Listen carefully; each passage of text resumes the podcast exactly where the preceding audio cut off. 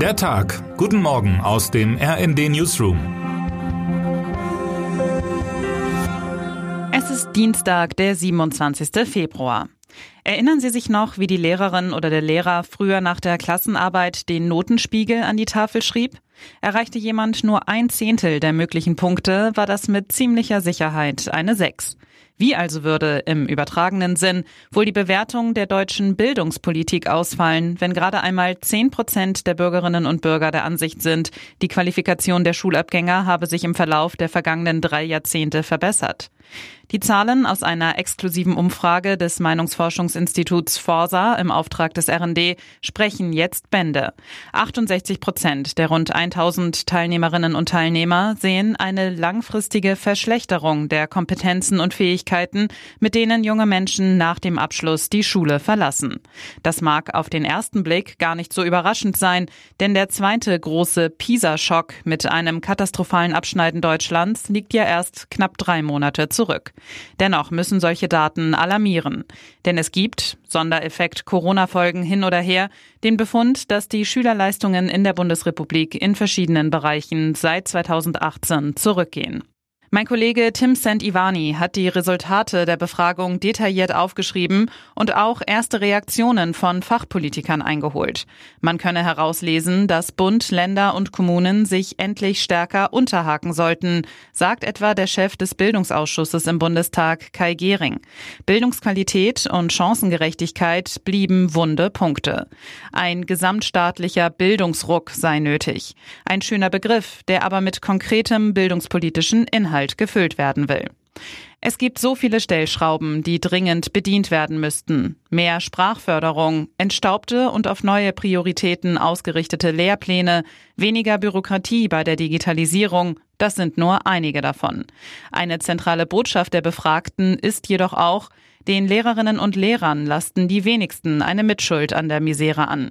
Vielmehr liege es am Lehrermangel, findet eine große Mehrheit. Und beim schleppend gestarteten Digitalpakt Schule gehe es langsam voran.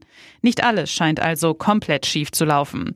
Aber noch ist die Diskrepanz zwischen den politischen Sonntagsreden und der Umsetzung im realen Schulalltag groß.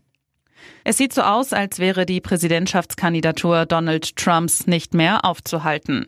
Seine parteiinterne Konkurrentin Nikki Haley will zwar selbst nach ihrer vierten Vorwahlniederlage bei den Republikanern am vergangenen Samstag in South Carolina, dem Bundesstaat, den sie einst als Gouverneurin regierte, nicht hinwerfen.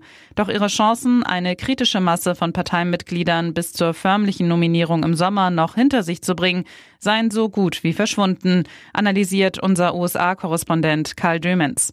Wenn das so ist, dann ist klar, der Gegner von Demokrat Joe Biden wird Anfang November wieder Donald Trump heißen. Heute steigt die nächste Runde in Michigan und diesmal lassen beide Parteien ihre Anhängerinnen und Anhänger abstimmen. Der Ausgang dürfte gespannt verfolgt werden. Michigan war bei früheren Vor- und Präsidentschaftswahlen oft ein heißes Pflaster. Das Ergebnis eng, die politische Atmosphäre wechselhaft. Anders als in Colorado darf Trump dort trotz seiner Rolle beim Kapitolaufstand auf den Wahlzetteln bleiben. Haleys hartnäckige Weigerung, sich geschlagen zu geben, könnte für ihn zumindest unbequem werden.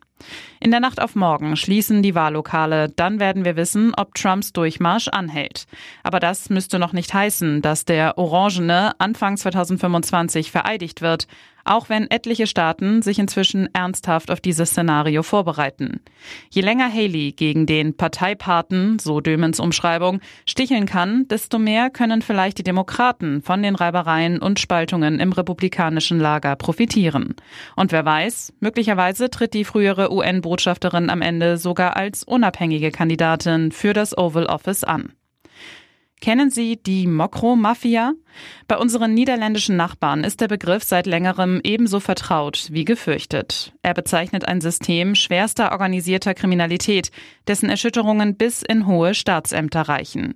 Heute soll das Urteil in einem der aufsehenerregendsten Strafprozesse in der Geschichte des Landes fallen.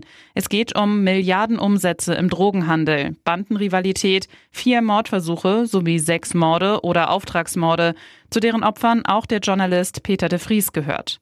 Die Die Kokainmengen, die Ermittler zuletzt in den Häfen der Niederlande und Belgiens aufspürten, erreichen Rekordhöhen. Außer Ridouan T., dem mutmaßlichen Kopf der marokkanisch dominierten Gruppe, sind 16 weitere Verdächtige angeklagt. Der Bruder und der Anwalt eines Kronzeugen wurden umgebracht. Kriminalreporter de Vries, der den Aussteiger beriet, kam 2021 mitten in Amsterdam durch die Folgen eines Attentats ums Leben. Aber damit nicht genug. Auch Kronprinzessin Amalia soll als potenzielles Entführungsopfer zum Zwecke einer Freipressung bedroht worden sein. Und Premier Mark Rütte geriet vermutlich ebenfalls ins Visier der Mokro-Mafia. Es ist weit mehr als ein normales Strafverfahren, das viel Zeit und Akten fraß. Der niederländische Rechtsstaat ist herausgefordert, schreibt RD-Reporter Marco Nehmer. Und er hat es mit einem skrupellosen Gegner zu tun, mit einem manipulativen, einflussreichen und findigen dazu. Es soll Verfilzungen in der Justiz und aus der Haft geschmuggelte Informationen gegeben haben, Verhältnisse eines Narkostaates, wie sie zuweilen eher in Mittel- oder Südamerika auftreten. Der Rechtsstaat muss also in der Tat seine Zähne zeigen. Wenn Extremwetterereignisse im Zuge des Klimawandels zunehmen, hat das auch Konsequenzen für die Finanzierung des Wiederaufbaus. Und der wird immer schwieriger. Manche Versicherer schätzen inzwischen, dass sich die Risiken bald nicht mehr zu wirtschaftlich vertretbaren Konditionen decken lassen. In den USA erklärten nach den Waldbränden im vergangenen Jahr schon einige Unternehmen, bald wohl gar keinen Schutz mehr anbieten zu können. In Berlin startet der Gesamtverband der deutschen Versicherungswirtschaft heute eine Gesprächsrunde. Der Titel ist Programm. Gebäude in Hochwassergebieten. Katastrophe mit Ansage. Passend dazu berichtet der größte Rückversicherer der Welt, die Munich Re, am Morgen über ihr Geschäftsjahr 2023.